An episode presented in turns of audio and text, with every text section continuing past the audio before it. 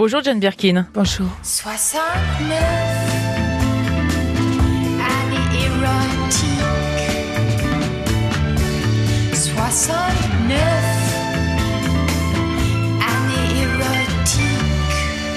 Merci d'avoir accepté de passer cette semaine avec euh, nous sur France Info. Pendant cinq jours, nous allons revenir sur votre parcours et sur une chanson de votre carrière à l'occasion de la sortie le 11 décembre dernier de votre album Oh Pardon, tu dormais. Aujourd'hui, euh, j'aimerais qu'on aborde le fameux Le sulfureux Je t'aime moi non plus. On est en 1969. Cette chanson vous a propulsé au sommet du hit parade. Mais avant de devenir l'une des chanteuses les plus emblématiques de la variété française, vous étiez actrice. C'est d'ailleurs euh, comme ça hein, que vous rencontrez Serge Gainsbourg avec qui vous avez joué dans le film Le Slogan. Est-ce que pour vous, la musique était aussi une suite logique à votre carrière d'actrice Est-ce que c'était une évidence? Bah, c'était une évidence. Et pas, ma mère était connue pour une chanson qui s'appelle A Nightingale Sang in Berkeley Square, où elle a chanté pendant toute la guerre. Donc, elle était connue pour une chanson. Et moi, de comédie musicale avec John Barry, j'avais une chanson ou deux à faire, mais c'était des chansons comiques, si je me souviens bien.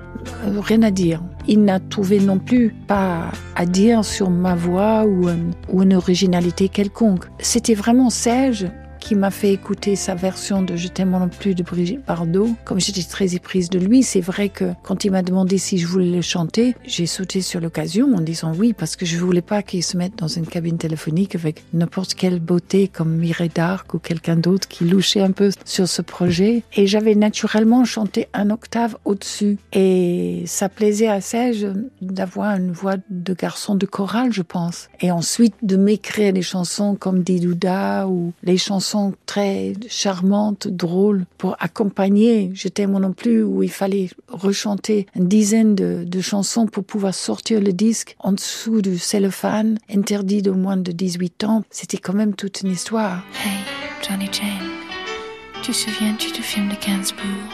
Je t'aime. Je t'aime, moi non plus, un joli thème.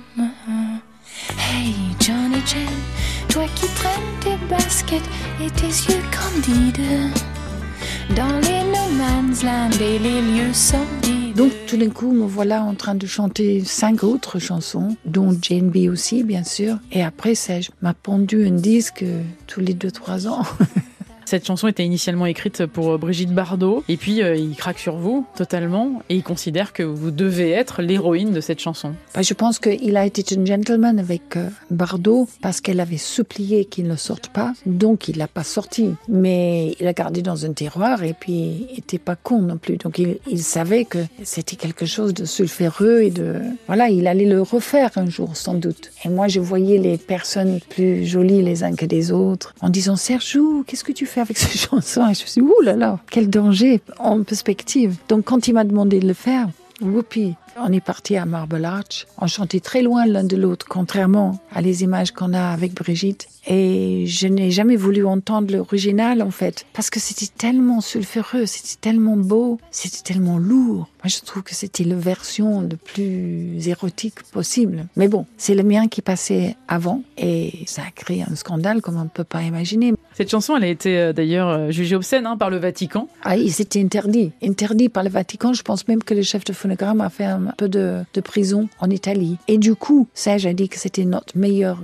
attaché de presse parce que du coup, tout Amérique du Sud voulait absolument mettre la main sur ce disque qui est devenu, en plus, pas seulement la chanson la plus érotique, probablement dans le Times ils mettent, ou le Guardian, je pense en Angleterre, ils ont dit de tout jamais. hein. Mais c'était aussi pour les Espagnols et pour Amérique du Sud qui souffraient en dessous des dictatures. C'était une chanson de liberté totale. Donc ça a pris des proportions magnifiques avec le temps. Comment vous l'avez vécu ça à l'époque? Vous avez mal vécu ou bien vécu ou Oh, vous avez bien. justement Je euh, trouvais ça marrant. Oh non, je trouvais ça trop drôle.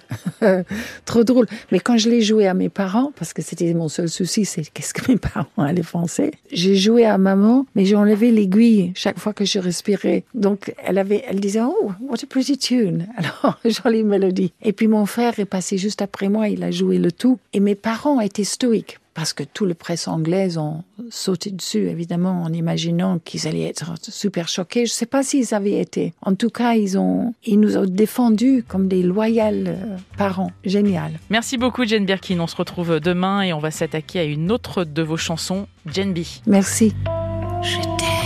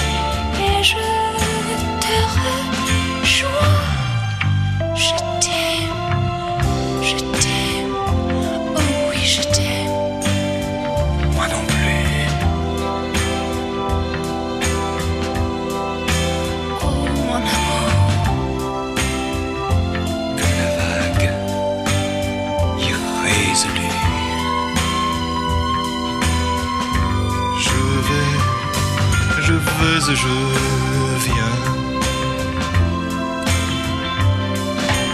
Entre tes reins, je vais et je viens. Entre tes reins, et je me